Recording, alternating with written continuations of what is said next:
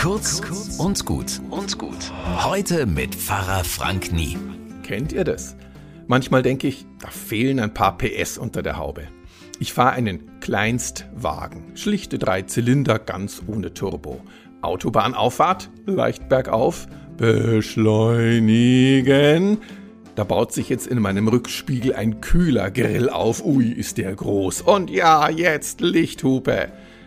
Einfädeln können wir beide nicht, ist ja alles voll.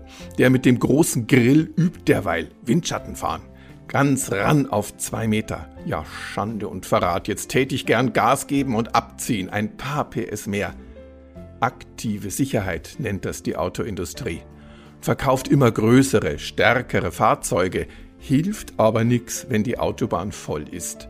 Ich meine, statt 100 PS mehr bei mir hätten ein paar Meter Abstand bei dem mit dem großen Grill locker gereicht. Genauso schnell, viel sicherer und das bei niedrigem Verbrauch von Sprit und Stresshormonen. Bis morgen.